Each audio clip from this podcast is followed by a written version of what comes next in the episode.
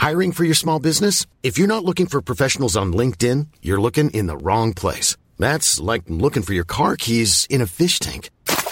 LinkedIn helps you hire professionals you can't find anywhere else, even those who aren't actively searching for a new job but might be open to the perfect role. In a given month, over 70% of LinkedIn users don't even visit other leading job sites. So start looking in the right place. With LinkedIn, you can hire professionals like a professional. Post your free job on linkedin.com slash spoken today.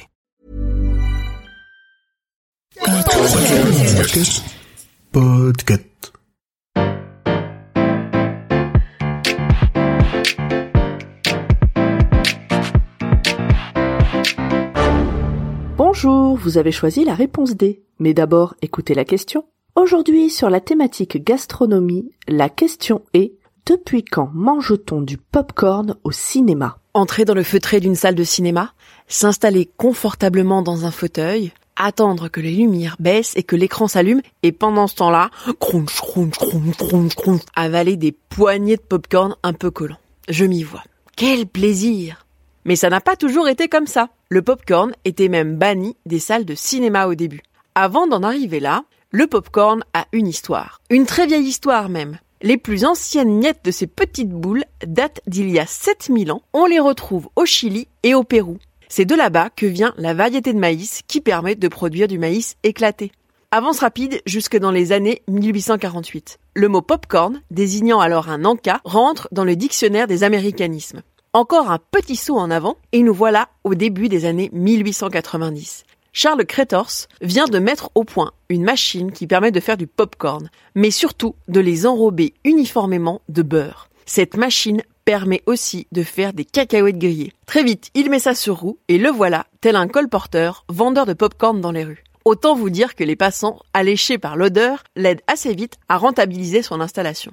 Heureux hasard de l'histoire, c'est à la même époque que le cinéma voit le jour. Des salles ouvrent un peu partout au cours des années, mais le popcorn n'y est pas le bienvenu. Et pour cause, à cette époque, les cinémas ressemblent à des théâtres, avec de la moquette et des tentures. Imaginez un peu les spectateurs grignotant avec leurs doigts des petites choses enduites de beurre. Imaginez maintenant que ces doigts-là s'essuient sur le revêtement neuf des fauteuils.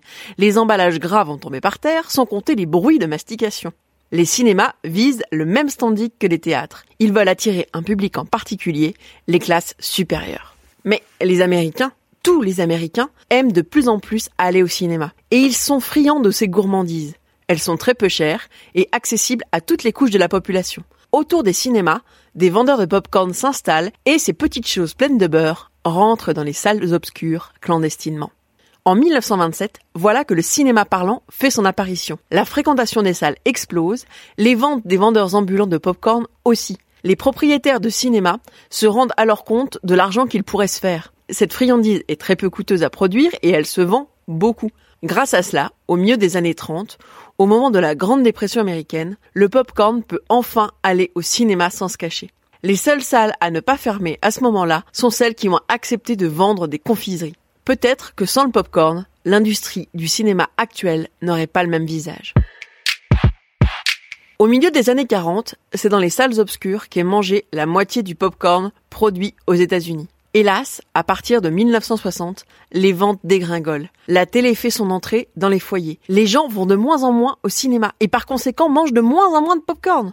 Ce n'est pas un encas aisé à faire soi-même correctement. Les fabricants de popcorn au micro-ondes plongent dans la brèche dans les années 1970 et voilà que le duo film et popcorn refait surface, bien installé dans un canapé cette fois-ci.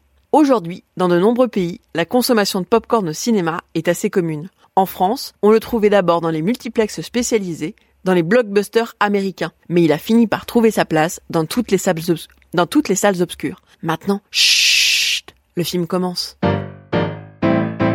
À demain pour une nouvelle question sur la thématique science et techno.